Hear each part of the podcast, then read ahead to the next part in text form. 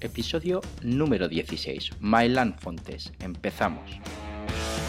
AudioFit es la primera plataforma de cursos para entrenadores y nutricionistas en formato podcast y donde puedes acceder a más de 500 clases.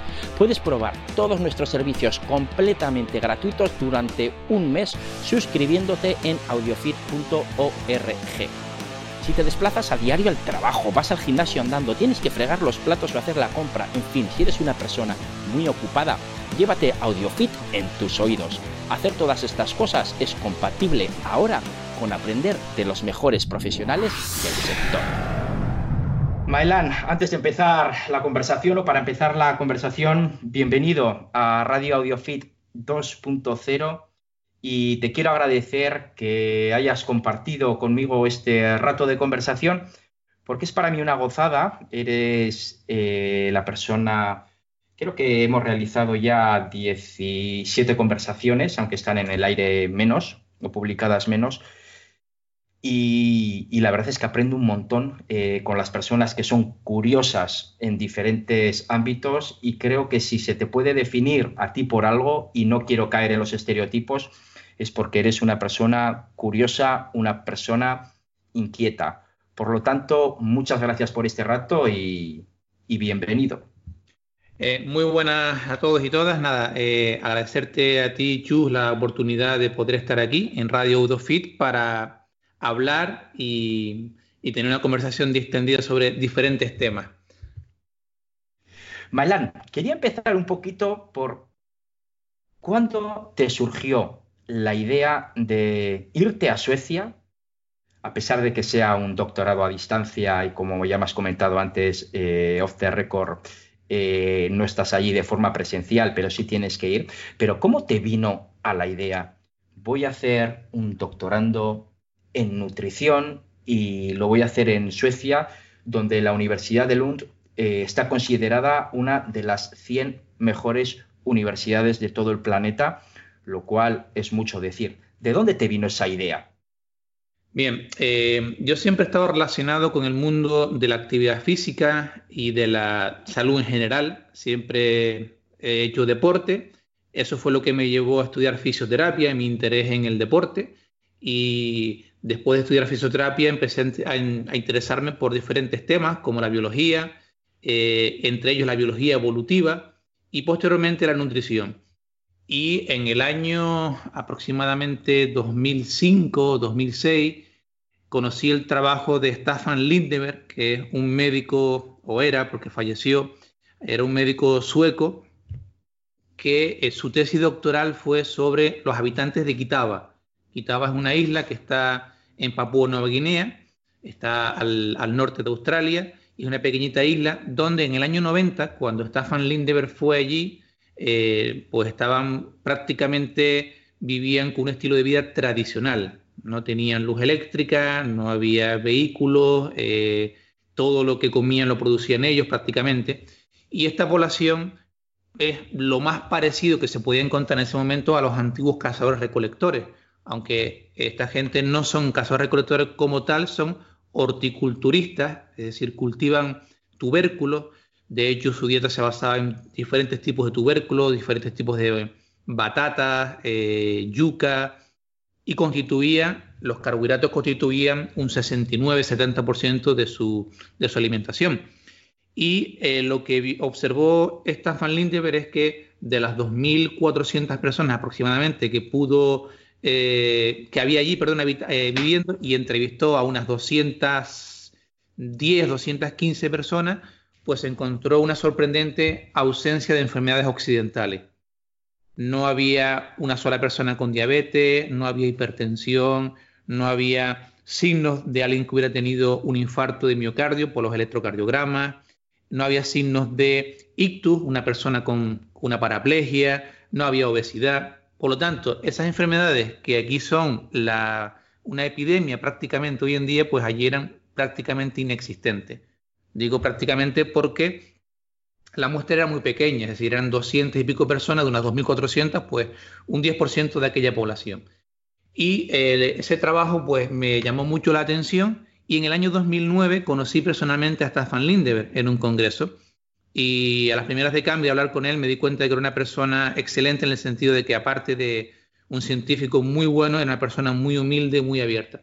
Entablamos amistad y poco después, me, como veía que tenía mucho interés en el tema, me dio la posibilidad de hacer el doctorado, el doctorado allí, en Suecia, donde él estaba como profesor adjunto. Y ahí empezó toda la historia. Entonces yo fui a Suecia, estuve con él, tuvimos contacto con algunas personas de la universidad, hasta que finalmente Posteriormente, en el año 2013, oficialmente empecé el doctorado allí. Has mencionado, eh, cuando conociste a Lindeberg, que una de las cosas que te llamó la atención e-, era que era una persona humilde. Sí, eh, a pesar de ser una persona que había publicado mucho, era una persona ya de renombre, porque era de las pocas personas que, o era uno de los pioneros en el tema de la dieta paleolítica, cuando hablabas con él era una persona muy, muy llana, una persona muy cercana, eh, era excelente como persona. Entonces, por encima de todo para mí, eh, tiene que ser una persona buena eh, para que yo tenga una amistad y que me decida a embarcarme en un proyecto de estos, cuando ni siquiera voy a, estar cobrando, porque claro, yo lo hago a, tiempo parcial, como se llama, yo lo voy haciendo en mis ratos libres, no, no estoy allí, no resido allí, no cobro por ello, por ese doctorado, entonces claro, tiene que tener una relación con una persona que te, que te motive, que te llene que tenga cierta amistad. Y sí, Staffan Lindeberg era, hay muchas personas que me están escuchando que lo conocieron seguramente y saben de lo que, de lo que hablo. Vale, quería empezar un poquito con el tema de la biología eh, evolutiva, eh, porque muchas veces cuando se habla de nutrición y una reciente entrevista, bueno, yo tuve la fortuna de tenerle eh, de profesor a, a Sabino Padilla, un profesor excelente, un profesor excelente porque era capaz de elevar tu nivel de conocimiento desde la base hasta un nivel muy alto y se entendía que él entendía muy bien todos los procesos. Y estuve escuchando hace poco una entrevista que le hicieron, no me acuerdo ahora en, en qué podcast era, y, pero él sí hablaba de, en cierta medida, de la biología evolutiva, de que estamos hechos para correr, estamos hechos para subirnos a los árboles, estamos hechos para huir de los animales, pero parece que de todo eso nos hemos olvidado y concretamente de la actividad física que tenemos que realizar, porque ya, vamos hoy en día a todos los sitios en coche y vamos a todos los sitios en monopatines y se están viendo en medios alternativos cómo realmente la epidemia de hoy en día es la obesidad. Nos estamos volviendo locos. Eh, sí, estoy tota-, totalmente de acuerdo porque ahora mismo es lo que se llama en inglés mismatch, es decir, un desajuste entre nuestra biología y el ambiente. La biología evolutiva postula que todas las especies se van adaptando al entorno en el que viven, de manera que aquellos, aquellos, eh, aquellos individuos que tengan unos genes más favorables en ese ambiente son los que tienen más probabilidad de sobrevivir. Pongo un caso en concreto en el noroeste de Europa, hace aproximadamente unos 7.000, 8.000 años, había algunas personas con una variante genética que les permitía digerir la leche de adulto. Lo normal en todos los mamíferos es que produzca la enzima lactasa cuando eres un bebé, en el caso de los humanos los primeros 3, 4, algunas veces 5 años de vida, pero posteriormente dejamos de producir la enzima lactasa. ¿Qué implica eso? Porque no podemos digerir el azúcar de la leche que se llama lactosa, no la podemos digerir en glucosa y galactosa y por lo tanto produce alteraciones como em, retortijones, diarrea y síntomas desagradables que incluso pueden generar deshidratación. Pero en esa época algunas personas tenían una mutación que les permitía producir la lactasa de adulto. Imagínate, hace 6.000, 7.000 años en el noroeste de Europa, en Suecia, Dinamarca, en toda Escandinavia, la posibilidad de tomar leche de adulto te confiere una ventaja enorme en cuanto al aporte de nutrientes, por ejemplo, de calcio, de calorías de una manera muy fácil si tienes ganado, de manera que aquellas personas que tenían los genes que les permitían producir lactasa de adulto, tenían más probabilidades de transmitir sus genes a la siguiente generación. De esa manera, generación tras generación, después de varios miles de años, la mayoría de los habitantes de ese origen, de la zona de Dinamarca, Suecia, Finlandia, Noruega, tienen la capacidad de digerir la leche de adulto. Ese es un ejemplo de cómo una presión ambiental muy fuerte si se dan unas condiciones genéticas determinadas, genera una evolución, genera un cambio. Eh, y hay muchos otros ejemplos. En, Manchester, en, un momento dado, pues las mariposas eran de color claro, de color blanco, pero con la contaminación, los árboles fueron adquiriendo con la revolución industrial un tono más oscuro y de repente dejaron de, eh, o había muchísimas menos mariposas blancas y esas mariposas eran de un tono más oscuro. ¿Qué ocurrió ahí? Pues muy sencillo. Aquellas mariposas que inicialmente tenían una tonalidad más oscura eran las que tenían menos probabilidades de ser comidas por, por ejemplo, por pájaros. Y poco a poco, por selección natural, a medida que las hojas eran cada vez más oscuras, las que tenían más posibilidades de sobrevivir eran aquellas con una coloración más oscura, hasta el punto que dejaron de, haber mariposas claras y había sobre todo una, cantidad de mariposas oscuras. Entonces, son ejemplos de selección natural. Otro ejemplo muy llamativo es el de la piel. Eh, cuando nosotros salimos de África en diferentes oleadas, la última ocurrió hace unos 160.000 años aproximadamente, eh, teníamos la piel oscura. Entonces, esos habitantes, esos, seres humanos con piel oscura, en el norte de Europa, la probabilidad de producir o las posibilidades de producir vitamina D está muy limitada, porque la piel oscura, es como un filtro que evita la absorción de los rayos ultravioleta. ¿Qué ocurrió? Que debido a que la vitamina D es tan importante, es importante porque te permite, te facilita la absorción del calcio, para evitar el raquitismo, aquellos individuos con la piel más clara eran los que tenían más probabilidades de transmitir sus genes a la siguiente generación. Tenían más probabilidades de sobrevivir porque tenían menos complicaciones, entre ellas el raquitismo. De forma que después de miles de años, también en el noroeste de Europa, empezaron a aparecer personas cada vez con la piel más clara, los ojos más claros y el pelo más claro. son ejemplos de cómo funciona la evolución. Y claro, eso lleva mucho tiempo y el tiempo depende de la presión selectiva. Cuanto más presión selectiva, más rápido la evolución. Y otro caso en concreto de evolución rápida son los antibióticos. Si tenemos una cepa de bacterias y damos antibióticos, se produce una evolución muy rápida, porque claro, que los cargas a todos, excepto a aquellos pocos que son resistentes a ese antibiótico. De manera que en muy poco tiempo puede aparecer una cepa de bacterias resistentes a ese antibiótico. ¿Hay alguna variante genética o algún modelo de selección natural que beneficia a nivel de rendimiento físico a alguna población? Sí, los hay. Lo que pasa es que es un tema que no, domino mucho. Bueno, he leído muy poco sobre ese tema. He leído algunos estudios de Alejandro Lucía, que es uno de los investigadores españoles eh, más importantes que hay, pero no sé, no es un tema que yo haya leído mucho, pero sí sé que hay, sobre todo en deportes de resistencia, hay ciertas variantes genéticas que te dan una ventaja con respecto a otras personas. Pero no sé exactamente qué genes son y no es un tema que yo controle para nada. Bueno, vamos a, comentar también un poco los cursos que, que has impartido en, en, AudioFit. ¿no? Uno de ellos es el curso de dieta paleolítica, curso de diabetes tipo 2, curso de estrategias de recuperación, la guía de práctica de vitamina D y un curso de metodología científica.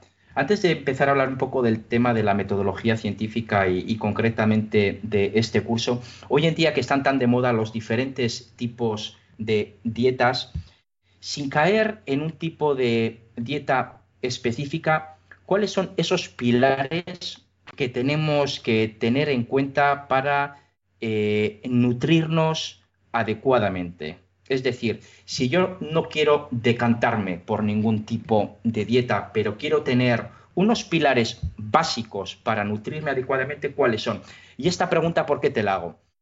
Eh, porque creo que en primera instancia es más lo más importante es generar una adherencia a una nutrición adecuada pero si eh, llevar una nutrición X conlleva un esfuerzo muy grande por mi parte a nivel cognitivo, tal vez a nivel monetario, tal vez a nivel de eh, tener que ir a comprar cosas específicas, eso no va a generar, en, última instancia, no va a generar ninguna adherencia porque me va a costar mucho mantenerlo. Y en cambio, si quiero realizar una nutrición eh, apropiada, ¿cuáles son esos pilares básicos que tengo que tener en cuenta? Teniendo en cuenta que lo que queremos es generar adherencia en la población.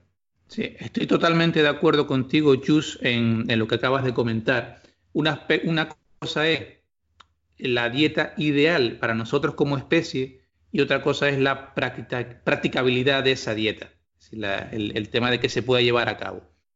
Hablando del primer aspecto, de lo que sería una dieta ideal para nosotros, yo creo que la nutrición evolutiva nos da pistas muy importantes, aunque reconozco que falta muchísimo por investigar, pero aparentemente la dieta que siguieron nuestros ancestros durante 2,5 millones de años en África, una alimentación parecida. ¿eh? aclaro que esos alimentos ya no están disponibles, ni ese tipo de manzanas, ni ese tipo de sandía, se han modificado por la mano del hombre, se han seleccionado variantes de sandía para partir de una sandía que era muy pequeñita, con mucha fibra, mucha pipa, a tener unas sandías enormes, sin pipas y muy dulces. Bien, imitando esa alimentación, la mayoría de seres humanos tendrían una buena salud y tendrían un buen aporte de vitaminas, minerales y, del resto de nutrientes. Eh, creo que basar la alimentación en frutas, verduras, tubérculos, carnes, pescado, frutos secos, huevos y, por qué no, en la mayoría de personas, si son activas, cereales sin estar muy procesados y legumbres, y lácteos también dependiendo del caso, yo creo que eso sería la base. Sobre todo evitar alimentos procesados eh, y alimentos muy palatables, alimentos que a nivel de lo que es la recompensa te generen una recompensa muy alta y generen una ingesta muy elevada. ¿Por qué? Pues porque esos alimentos que comenté al principio, aparte de que son muy densos a nivel nutricional, tienen la capacidad de llenarte mucho. Son bastante saciantes, tienen un contenido en agua muy elevado, tienen fibra soluble, y por lo tanto tu saciedad se suele regular mejor. Sin embargo, con los alimentos procesados tiendes a comer por encima de tus necesidades calóricas. Por lo tanto, para mí sería una alimentación utilizando los alimentos que podemos encontrar en, lo que es una frutería, verduría, en la, frutería y las verduras, perdón, en la carnicería, en la pescadería. A eso le añadimos frutos secos y huevos y creo que con eso se puede obtener eh, una alimentación saludable. Ahora bien, eso hay que ponerlo en contexto. Creo que una persona que sea físicamente activa, que tenga una buena composición corporal, puede permitirse el lujo de comer alimentos menos saludables. ¿Por qué? Porque llegados a un punto donde tú cubres tus necesidades de nutrientes, imaginemos una persona que gasta 3.500 calorías al día, pero de esas 3.500 come 2.000 calorías de alimentos que he nombrado, alimentos eh, no procesados, y el resto de alimentos procesados. Bueno, esa persona tiene cubiertas sus necesidades a nivel de nutrientes, con 2.000 calorías probablemente, y el resto de, alimentos le aportan energía que le hacen falta para su actividad deportiva, ya sea de resistencia o sea un deporte de, con carga, eh, hipertrofia o fuerza. Es decir, tú puedes comer una parte de alimentos que no sean muy saludables, pero el hecho de tener una actividad física tan elevada, el hecho de tener una buena masa muscular, lo que te confiere una buena sensibilidad a la insulina, eso todo hay que ponerlo en un contexto. Es decir, a veces nos volvemos locos cuando vemos a un deportista comerse un helado. Eh, no, es que tú ten en cuenta que para tú llegar, por ejemplo, a 1500 o 4000 calorías, en alguien que haga CrossFit de una manera semi-profesional, que hace tres entrenamientos al día, ¿cómo consigues 3500 calorías o 4000 calorías a base de alimentos sin procesar? es muy difícil. Es muy difícil. Entonces, ¿qué impacto tiene una persona con esa composición corporal, o sea, con mucha masa muscular, con poca grasa, que es muy activo, que tenga 1000 o 1500 calorías de alimentos más procesados? Yo creo que el impacto va a ser muy bajo. Me viene muy bien esto que, has dicho ahora al final, eh, para justificarme, eh, porque bueno, acabo de salir de, de surfear y una de las cosas que llevo siempre, eh, bueno, hay cosas que están siempre en el coche, pero otras que llevo siempre es una tableta de chocolate. Y según salgo de surfear, eh, lo primero que hago es, es comer chocolate. Entonces, Muchas gracias por este comentario porque hace que en cierta medida eh, no me sienta tan mal, no me sienta tan, tan mal después de, comer chocolate. Sí, y creo, Chus, perdona, que eh, una vez cubiertas las necesidades de nutrientes, otro aspecto que es muy relevante y creo que cada vez mm, para mí tiene más importancia es el balance energético. Me explico. Si tú consigues tener un balance energético adecuado, es decir, no estar en un superávit calórico permanente en el tiempo, que es lo que te hace acumular grasa, yo creo que es el factor más determinante. ¿Por qué las personas desarrollan diabetes, enfermedades cardiovasculares, hipertensión? Pues uno de los aspectos más importantes, más relevantes, es el superávit calórico. De manera que si tú consumes alimentos que no son tan saludables, entre comillas, pero tienes un alto gasto energético, tu composición corporal va a ser adecuada y no vas a acumular grasa en órganos importantes como el páncreas, el hígado, el corazón o el músculo, que es lo que da lugar a las llamadas enfermedades cardiometabólicas. Esas enfermedades ocurren básicamente porque hay un balance energético positivo mantenido en el tiempo. Claro, eh, ese tipo de alimentación en una persona que sea sedentaria puede resultar muy fácilmente en un balance energético positivo mantenido en el tiempo, pero en un deportista es mucho más difícil, que aunque tú consumas ese tipo de alimentos más procesados, estar en balance energético positivo. Lo que quiero decir con esto es que el ejercicio contrarresta muchísimo una alimentación no saludable. Y creo cada vez, eh, creo que el ejercicio es más importante que la alimentación. Si tuviera que hablar de los dos, creo que el ejercicio es más importante. Es decir, tener una actividad física elevada, es decir, tener un gasto calórico elevado, junto con un entrenamiento de fuerza y aeróbico, creo que tienes mucho ganado. Y luego con comer alimentos que te aporten una cantidad mínima de nutrientes, de vitaminas y minerales, yo creo que es una de las claves para tener salud a largo plazo sin duda es mucho mejor que llevar una alimentación súper buena y ser sedentario y no tener masa muscular. ¿Qué efecto tiene eh, el ayuno intermitente respecto a la prevención de enfermedades cardiometabólicas? Para mí el efecto del ayuno intermitente es que genera eh, un déficit calórico. Es el principal efecto. No se ha demostrado hasta el día de hoy que en condiciones isocalóricas, es decir, si tú consumes, vamos a poner 2.000 calorías, te las zampas en dos comidas, 1.000 y 1.000, es igual que repartirlas en el día en seis comidas. Es decir, no hay diferencia entre comer dos veces al día y comer seis veces al día, teniendo en cuenta si estamos hablando de las mismas cantidades de calorías, de macronutrientes y de micronutrientes. ¿Qué ocurre? Que en una persona eh, que haga ayuno intermitente y se salte una comida o dos, obviamente, en general, suele tender a reducir la ingesta calórica y eso desencadena en un déficit calórico y en pérdida de peso, pérdida de grasa. Pero un efecto mm, beneficioso del ayuno intermitente en sí, en condiciones isocalóricas, todavía eso no está demostrado. De acuerdo. Bailán, perdona, Chus. Ahora bien, como comentaste al principio, imagina una persona, como es mi caso, ¿no? Eh, aunque yo a veces me esfuerzo a comer, que no tiene hambre por la mañana si tú a esa persona que no suele tener hambre por la mañana le dices que no desayune, es una estrategia muy buena, ideal, para generar un déficit en esa persona, porque estás aprovechando un momento del día donde él no tiene hambre para saltarte una comida y así generar un déficit calórico. Si te, si te evitas comer 400 calorías al desayuno, pues son 400 calorías menos. Por lo tanto, es lo que comentabas antes. Todas las estrategias son idóneas y el ayuno intermitente tiene su cabida en determinados casos, sin duda ninguna pero no creo que sea eh, ninguna panacea con respecto a, otras intervenciones. Maelán, quería pasar un poquito hacia adelante, pero antes de ello, te quería hacer una pregunta si sabes sobre esto, porque en una comida familiar le escuché a, un tío mío, a un tío mío, que las zanahorias no eran naranjas, sino que eran rojas y que los holandeses habían producido alguna variedad de zanahoria color naranja que luego ha sido la que se ha extendido. No sé si has oído algo de esto, me acaba de venir a la cabeza.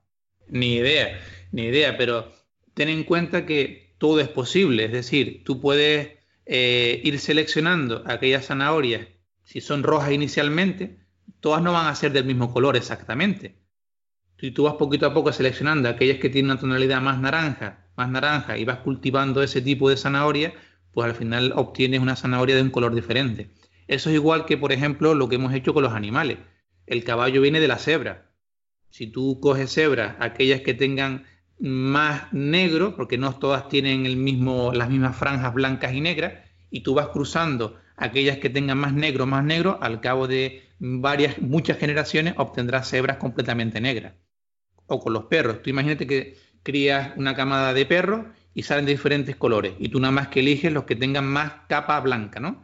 Y los cruzas con perros de un vecino que tengan también capa blanca. Y de ahí tú vas seleccionando aquellos que tengan cada vez más capas blancas al final acabas con perros totalmente blancos.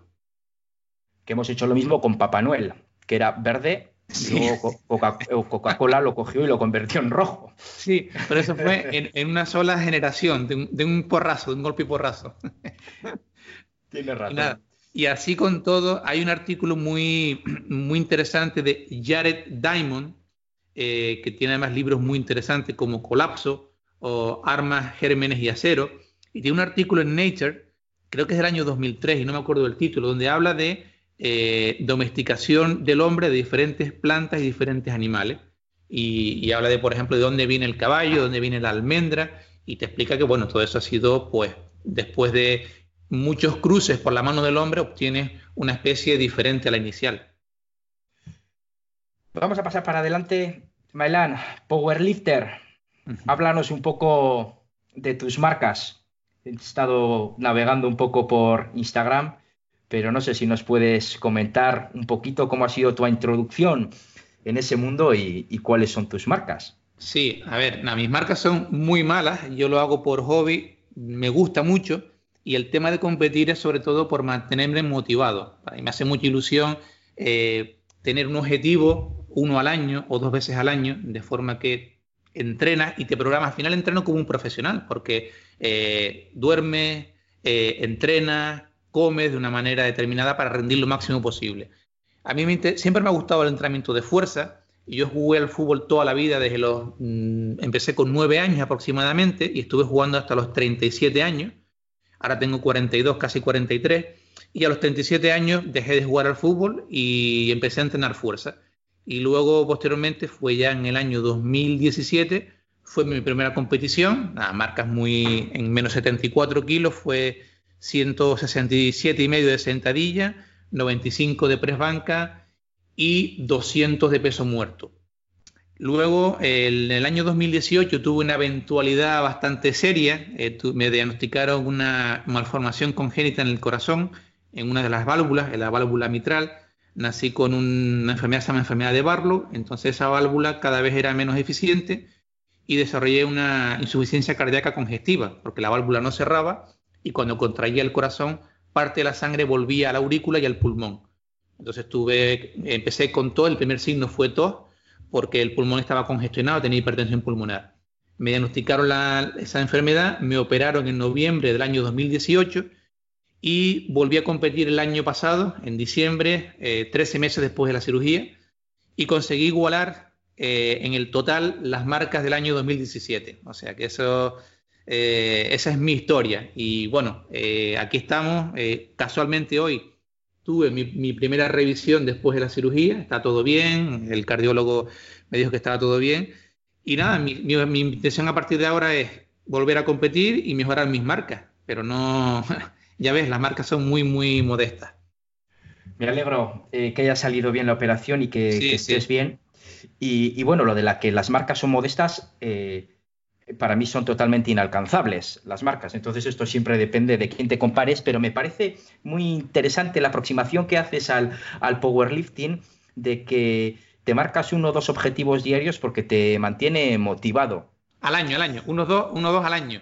Al año, porque te mantiene motivado. Yo hago algo similar, o me estoy planteando hacer algo similar con la guitarra, me gusta tocar la guitarra y me estoy planteando presentarme a, los exámenes que se organizan en la, en la Rock School, donde estudio, no porque quiera el título, porque los títulos me, es igual, sino simplemente por estar eh, motivado, ¿no? Luego ya lo conseguirás o, no lo conseguirás.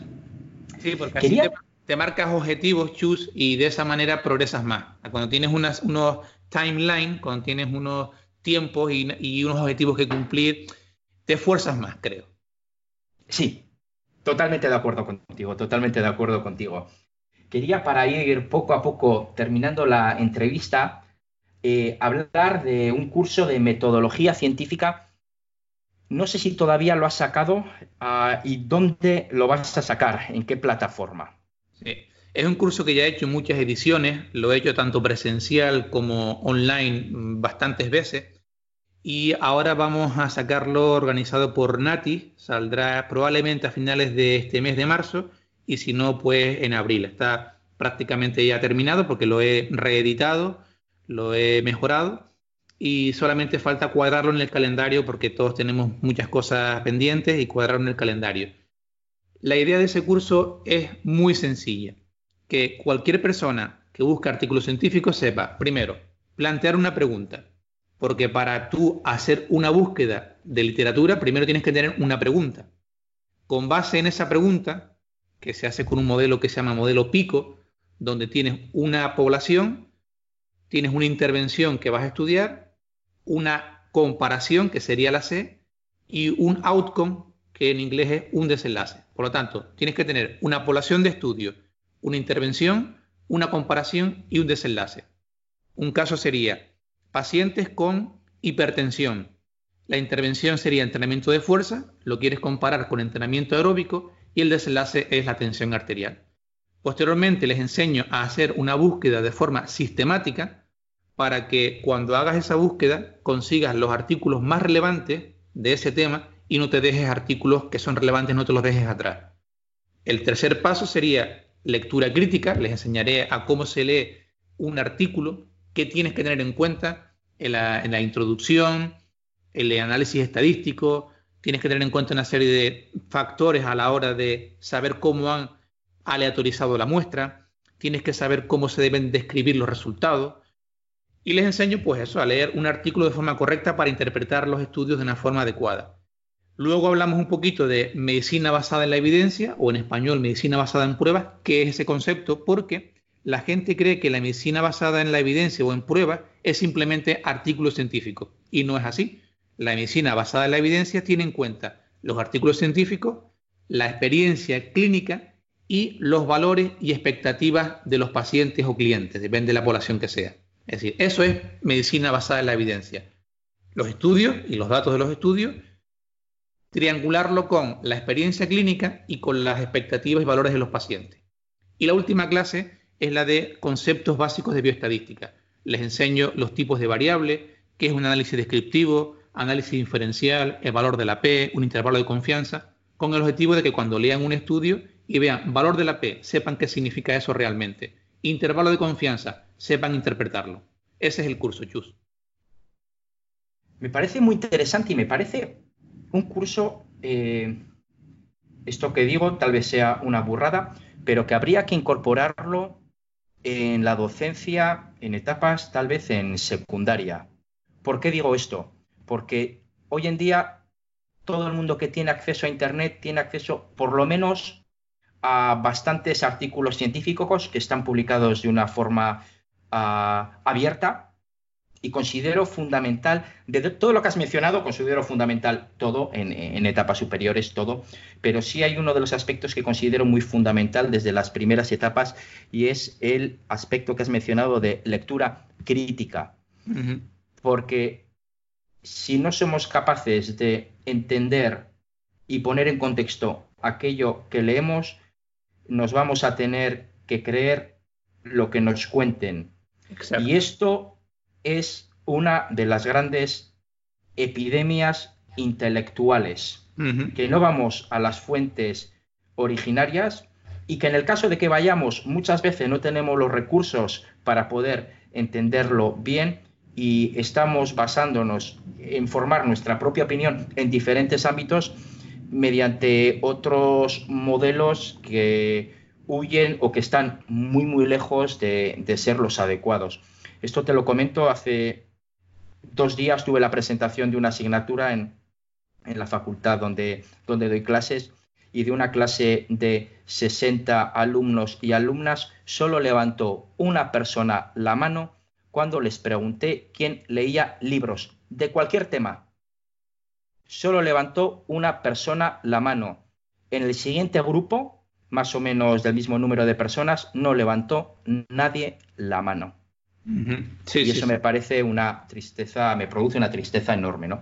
Entonces sí me parece fundamental, sobre todo cuando estamos hablando de personas interesadas en el área del fitness, eh, me parece un curso que independientemente del nivel eh, habría que realizarlo. Sí, porque por ejemplo, si tú lees un estudio y te dice que hay una diferencia estadísticamente significativa entre un protocolo de entrenamiento y el otro, a lo mejor la diferencia a nivel clínica o a nivel del rendimiento no existe. Es decir, puede haber una intervención que mejore un aspecto de la fuerza muscular entre uno y otro, encontrar un valor de la P significativo, pero a lo mejor la diferencia en fuerza, en ganancias de fuerza de un grupo y otro puede ser medio kilo. Eso puede ocurrir, dependiendo del tamaño de la muestra, dependiendo de la varianza, etc. Me, refiero a que tú dices, bueno, hay una diferencia estadísticamente significativa, vale, pero a lo mejor la diferencia, el tamaño del efecto es tan pequeño que no es relevante. Un protocolo va a ser igual de efectivo en el otro que el otro porque la diferencia es de medio kilo de ganancia de fuerza. Imagínate que un grupo empieza con una media de fuerza de 100, el otro de 110, uno pasa a 105 y el otro a 115 y medio. Es decir, la diferencia es de medio kilo de ganancia. Sí.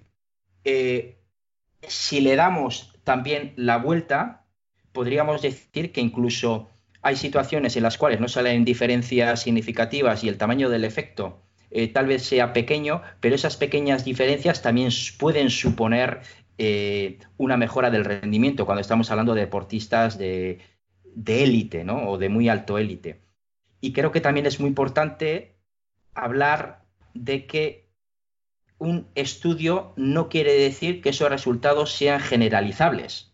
Correcto. Creo que es uno de los grandes problemas ah, que hay ¿no? en el tema de la literatura científica. Sí, porque cuando tú ves un metaanálisis, lo que se llama un gráfico en árbol de un metaanálisis, y tiene a lo mejor 10 estudios, tú ves que la media de esos estudios está a favor de la intervención, pero siempre hay algún estudio que no ves un efecto o incluso ves un efecto opuesto a la mayoría.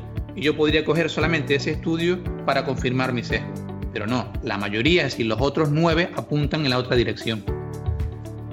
Mailan, eh, no quiero ocupar ah, más tu tiempo pero te quiero agradecer este rato de conversación, como te he comentado antes un poco off the record cuando hemos parado para, para grabar los archivos.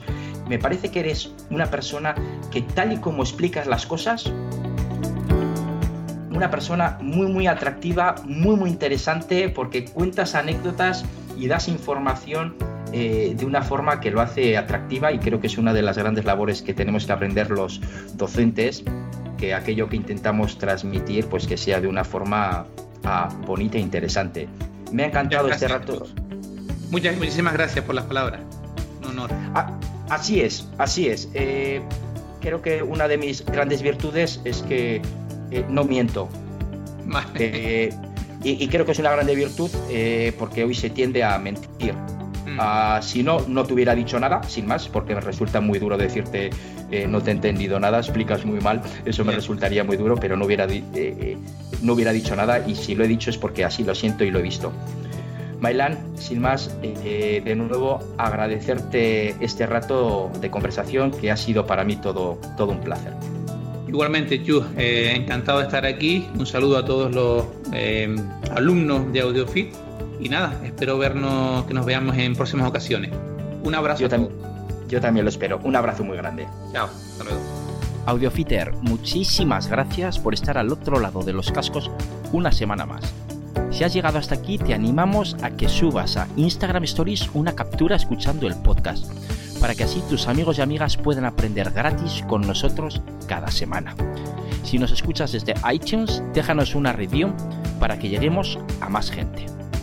Si aparte de esto tienes alguna pregunta sobre el podcast o te gustaría que entrevistásemos a alguien en el futuro, déjamelo en los comentarios y lo intentaremos realizar. Un saludo.